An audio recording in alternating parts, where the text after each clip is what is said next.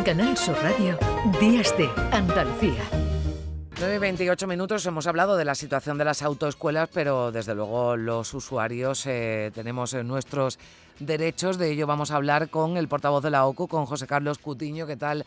José Carlos, muy buenos días.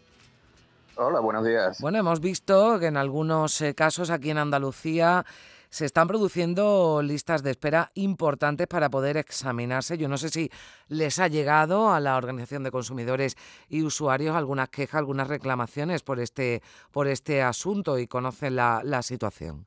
Bueno, realmente sabemos que existe cierto nivel de, saturación, eh, pero evidentemente tampoco una situación eh, alarmante, por decirlo de alguna manera. Es verdad que es una situación un, poco anómala, pero que esperamos que se vaya corrigiendo con, las medidas que debe de ir implementando la Administración, en este caso, para habilitar la fecha de los exámenes.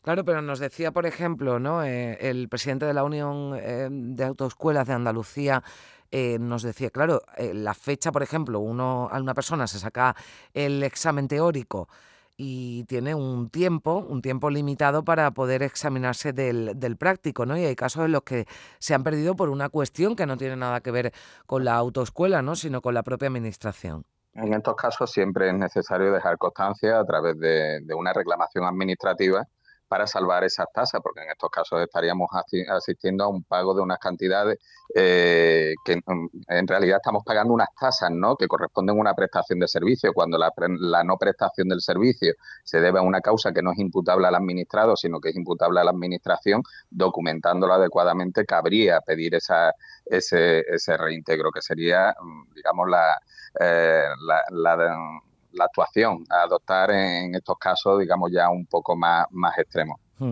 José Carlos, ¿no hay, eh, digamos, un estudio, una comparativa actual de precios en las autoescuelas? Bueno, pero esto desde luego va por, por barrios, por territorios, por provincias, pero bueno, es un mercado libre, lo que es igual en todos sitios son las tasas, ¿no? A las que, las que hay que pagar a, tráfico por el examen, pero el consejo, entiendo, ¿no? Desde la OCU es que se comparen precios, ¿no? Y, y se haga un esfuerzo, ¿no? Por, eh, por mirar en unas autoescuelas y en otras.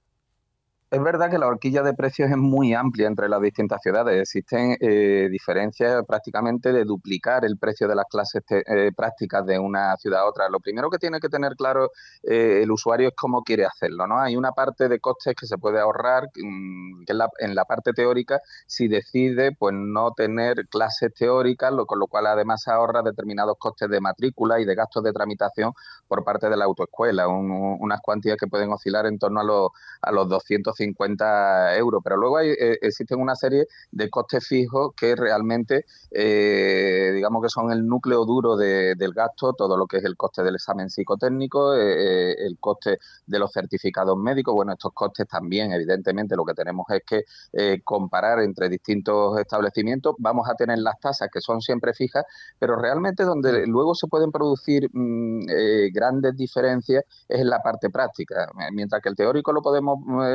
preparar por nuestra cuenta, por libre, ¿no? Pagando mm. solamente las tasas y los derechos de examen y los costes del curso online.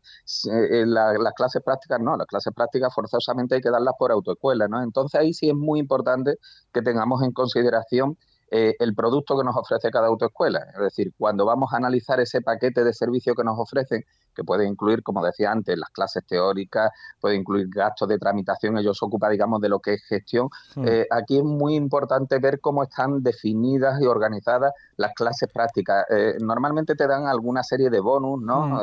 o de bonos, perdón, mejor dicho, en, el, en los que ya tienes incluida una serie de clases a precio, digamos, reducido y luego el exceso es el que pagas a otro determinado precio. Bueno, pues ahí es donde realmente tenemos que hacer una comparativa para ver cuánto nos puede terminar eh, costando, porque evidentemente esto solo lo pueden, estas clases solo lo pueden impartir los profesionales de las autoescuelas y hay que pasar por ellas. Luego, evidentemente, eh, eh, va a ser la, que va a establecer la gran diferencia de coste. Realmente la horquilla de coste, nosotros es verdad que los estudios que, que se siguen utilizando ya tienen algunos años, pueden tener cuatro años, cuatro o cinco años, pero las horquillas entonces venían de entre los 900 euros hasta los 1.400 euros aproximadamente. Eh, con lo cual ahí, bueno, siempre vamos a tener una posibilidad de ahorros y a la hora de contratar, eh, pues comparamos y buscamos las alternativas más ventajosas. Y luego lo que sí eh, evidentemente en materia de protección de nuestros derechos hay que exigir que, ese producto que hemos adquirido, que esos servicios que eh, pues se impartan eh, tal y como lo hemos contratado. La duración de las clases es importante, ¿no? las clases las hay desde media hora hasta una hora o hasta hora y cuarto incluso. Bueno, pues esto de, de poder encadenar clases para darla en un periodo más breve de tiempo, fundamentalmente cuando además la horquilla, esa temporal que tenemos para mm. presentarnos a los exámenes, pues nos va apretando. Todo este tipo de cuestiones es conveniente eh, y desde luego que, hayamos documentado todo el proceso, que tengamos nuestro contrato de servicio y hayamos podido eh, elegir eh, lo, que más nos convenga. Pues ya lo saben, atiendan a estos consejos que nos ofrece José Carlos Cutiño, portavoz de la OCU. Muchísimas gracias por estar con nosotros. José Carlos, buen día. Gracias a vosotras, buen día.